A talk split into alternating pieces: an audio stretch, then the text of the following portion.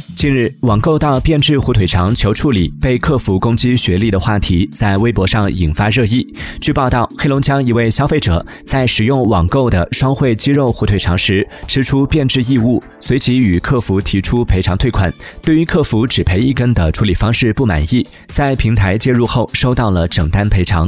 退款次日，客服私信该消费者称其两面三刀，难怪三本大学。